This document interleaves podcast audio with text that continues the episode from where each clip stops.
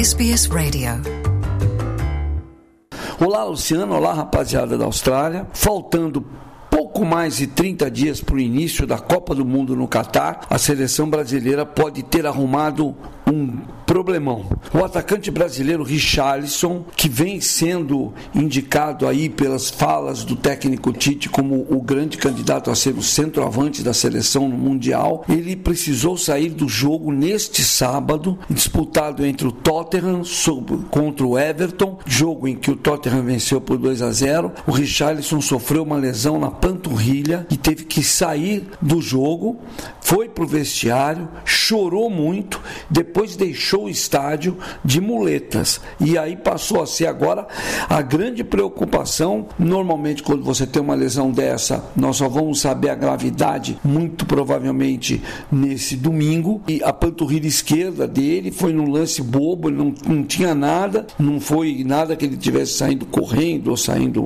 é, ou entrado em alguma disputa, nada disso. Caiu no gramado fora de um lance de bola e agora passou a ser uma preocupação. Ele que era presença quase certa nessa lista final da, do Tite para a Copa do Mundo do Catar de 2022. Ele nos dois últimos amistosos do Brasil ele fez três gols em dois jogos. Ele estava indo bem e agora vamos ter que esperar para ver é, o tempo de, de, de, recuperação e se vai dar, né? Faltam 40 e pouco mais de 40 dias para estreia da seleção brasileira contra a Sérvia e agora ele deve soltar a lista o Tite no dia 21 deste mês com uma lista dos 55 nomes, que é uma pré-lista que de jogadores que poderão ser utilizados na Copa e a convocação oficial dos 26 que vão para o Catar vai acontecer acontecer no dia 7 de novembro. Ou seja, agora vem um grande susto para o Tite, ele que, lembro para você, trabalha com alguns nomes para formar o ataque, os jogadores de ataque, com seis ou sete vagas. O Neymar, o Richarlison,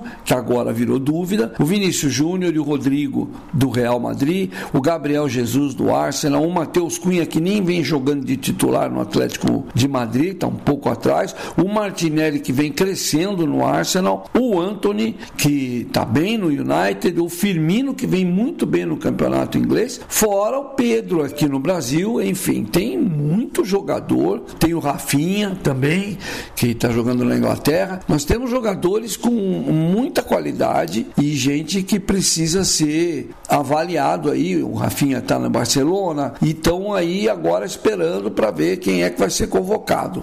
E o trabalho da comissão técnica nessa semana que passou foi, eh, foi muito voltado, na verdade, para estudar os adversários do Brasil na primeira fase da Copa do Mundo. Os analistas que foram é, escolhidos ali pelo Tite andaram finalizando já nessa última quinta-feira a agenda de recepção de vídeos, relatórios e as informações dos adversários. A maior preocupação é a Sérvia. Porque a Sérvia é o time da estreia, vinha jogando de uma maneira, que era uma maneira com um atacante só, só que os dois últimos jogos da Sérvia, ela venceu a Suécia por 4 a 1 e depois a Noruega por 2 a 0. Nesses 4 a 1, um dos atacantes, que é o Mitrovic, já fez três gols logo de cara. Ele é, é um jogador muito objetivo, jogador que está na Inglaterra, no Fulham, e está numa fase muito boa.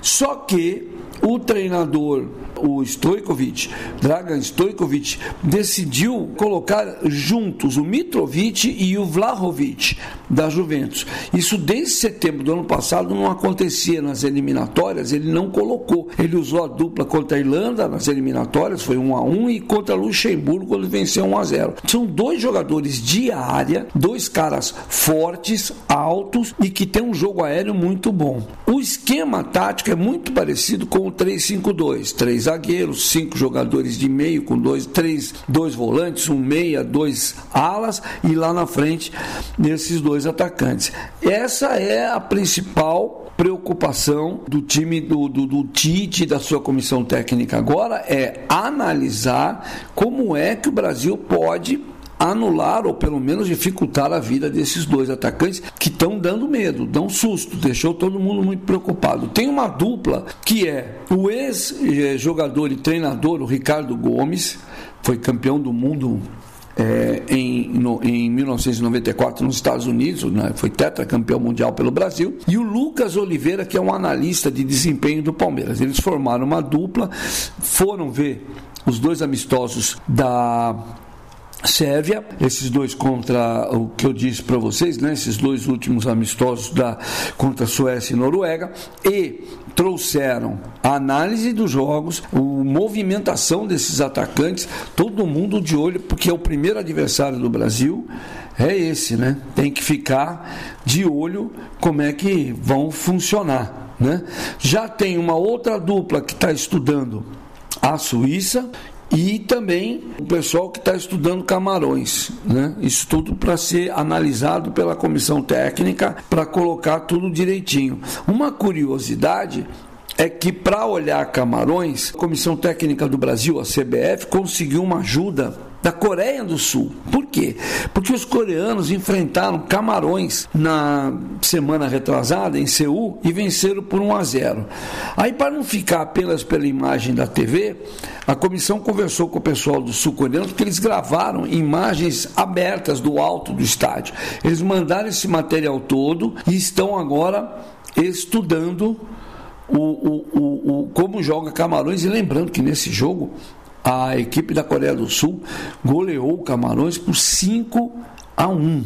Não é pouca coisa não, é muita coisa e eles já estão então de olho. A Suíça também está sendo ah, avaliada com muita calma e tem uma mudança curiosa nessa maneira da do, do Tite é, é, fazer essa análise. Em 2018, na preparação para a Copa do Mundo de 2018, a comissão técnica contou o seguinte: chamou analistas de desempenho de diversos clubes brasileiros. Então, por exemplo, o, todos os times da Série A colocaram seus analistas para olharem seleções que o Brasil podia pegar na Copa da Rússia, não só da primeira fase, como adversários depois na fase do mata-mata. Daí eles entregavam a análise que era feita por, por, pelos centros de estudo de cada clube e entregavam para o, o Tite, entregaram para o Tite, para o Tite analisar e poder utilizar essa avaliação. Dessa vez eles mudaram, eles fizeram duplas e para conseguir para começar estudando os três primeiros adversários, aí depois vão seguir. Lembrando que o Brasil joga 24 de novembro contra a Sérvia, joga 28 de novembro contra a Suíça e joga dia 2 de dezembro contra Camarões na primeira fase da Copa do Mundo. Então vamos retomar aqui só para ficar certinho o calendário armado pelo Tite. Né? O calendário é assim: no dia 21 de outubro, ele entrega para a FIFA a lista de 55 nomes, que é a pré-lista oficial da, da Copa do Mundo. Tite quer divulgar essa lista, quer que todo mundo conheça quem são os jogadores que ele andou de olho. Eles têm praticamente três jogadores para cada posição. Então agora eles vão dar uma consertada e sairão com essa lista. No dia 7 de novembro é a previsão para o anúncio da lista final com os 26 jogadores. Esses 26 jogadores vão se encontrar em Turim, na Itália, no dia 14 de novembro e inicia uma preparação que vai durar até o dia 19 de novembro em Turim, ou seja, cinco dias.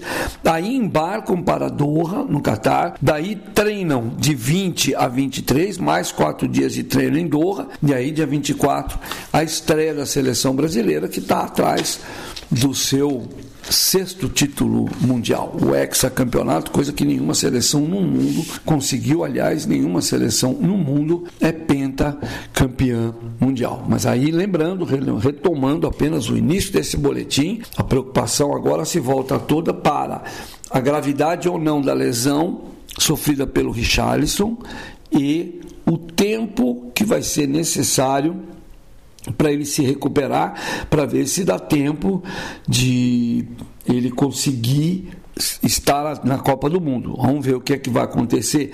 E uma curiosidade, nessa, nesse sábado, inclusive, uma reportagem feita por, pelo jornalista João Castelo Branco da ESPN Brasil mostrou que o Richarlison tem uma coisa muito legal. Ele ajuda algumas causas sociais e também faz sua benemerência. Ele tem uma parceria com o Instituto Padre Roberto Lettieri, que fica numa cidade aqui do interior de São Paulo, Barreto, e ele doa 10% do que ganha do seu salário para ajudar o hospital. É um hospital é, especialista em tratamento de câncer. O Richarlison já teve um, um, problema de câncer, já se tratou, teve e se curou quando era menino e agora está incentivando todo mundo para ter para ver se o pessoal ajuda no que ele está tentando fazer, que é esse trabalho de benemerência com o Hospital do Câncer de Barretos.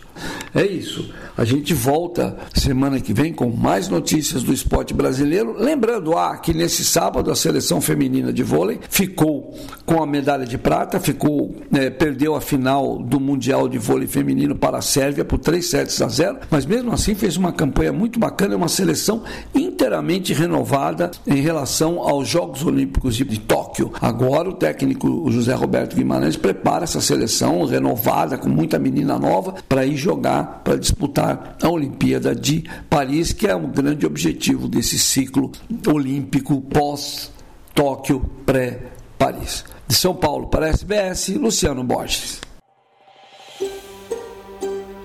Want to hear more stories like this? Listen on Apple Podcasts, Google Podcasts, Spotify, or wherever you get your podcasts from.